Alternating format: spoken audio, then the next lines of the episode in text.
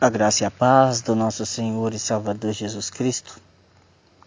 Aqui quem vos fala é o evangelista Wanderson Maia.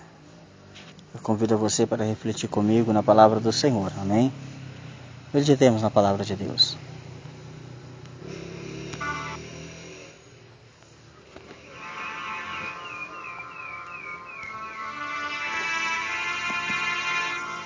Louvado seja o nome do Senhor.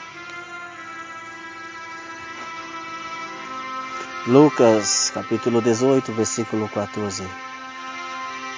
Eu lhes digo que este homem, e não o outro, foi para casa justificado diante de Deus.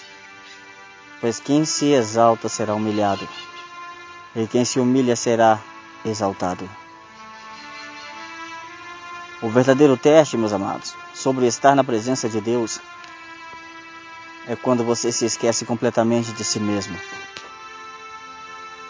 ou se ver como um objeto pequeno isso hoje. Hoje em dia, não, costumi, não costumamos ouvir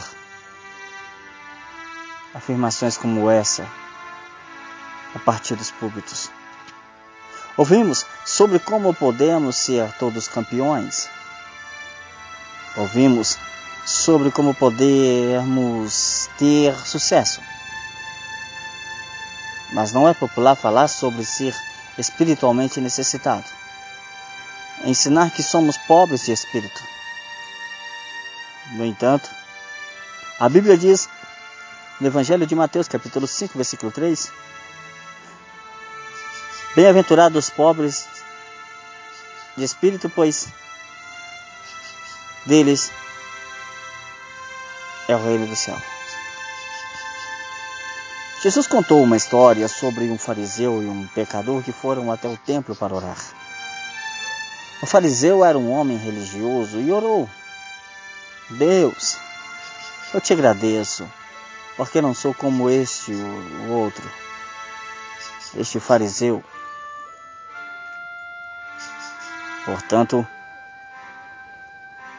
o pecador, do outro lado, nem sequer levantou os olhos ele bateu no próprio peito e disse: Deus, tem misericórdia de mim, que sou pecador. Literalmente, o pecador. Aparentemente, ele não pensou sobre si mesmo como um dentre muitos pecadores. Ele agiu como se fosse o único pecador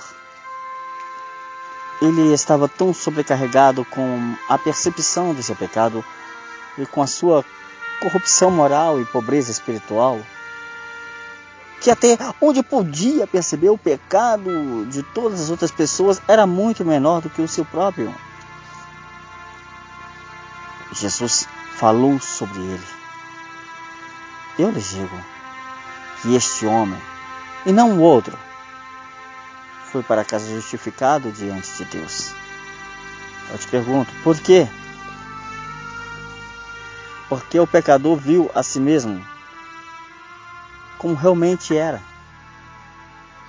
Embora a tendência seja fazer o oposto, tentamos justificar nossos pecados, pois podemos sempre encontrar pessoas que consideramos mais pecadora que nós. Não é verdade? Para concluir essa mensagem, para refletir, digo assim: se nós quisermos ser felizes, falo quisermos, falo no plural. Se nós quisermos ser felizes, se nós quisermos ser felizes, devemos nos enxergar como realmente somos lamentar por isso e querer uma mudança para a nossa vida. Porque a palavra diz: Bem-aventurados os pobres de espírito, pois dele é o reino dos céus. Não sei como está a sua vida. Talvez você pode estar achando que não tem mais jeito. Você já falou para o Senhor quanto você é pecador? Fala para Deus, confessa a Ele agora.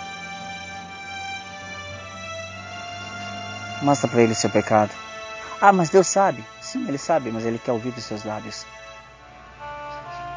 Ele está do seu lado e agora. Ele não esqueceu de você. Ele não te abandonou.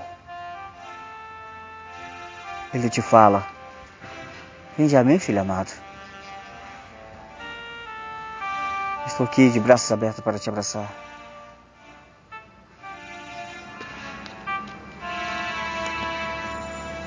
Receba o abraço de Jesus e agora. Receba o abraço do Senhor Jesus aí agora. Receba. Recebe aí, vai. Abre o seu coração. E recebe o abraço do Mestre Jesus. Ele está aí do seu lado. Você não vê, mas você pode sentir se abrir o teu coração. Com os olhos da fé eu posso vê-lo. Ele aí te abraçando. Confortando seu coração. Não sei que situação você está passando. Mas Ele conhece. E Ele está te confortando agora. Lembre-se, o Senhor disse: Eis que estou convosco até a consumação do século. Não temas, estou contigo por onde quer que andares. Que Deus em Cristo vos abençoe. A vitória é tua, em nome de Jesus.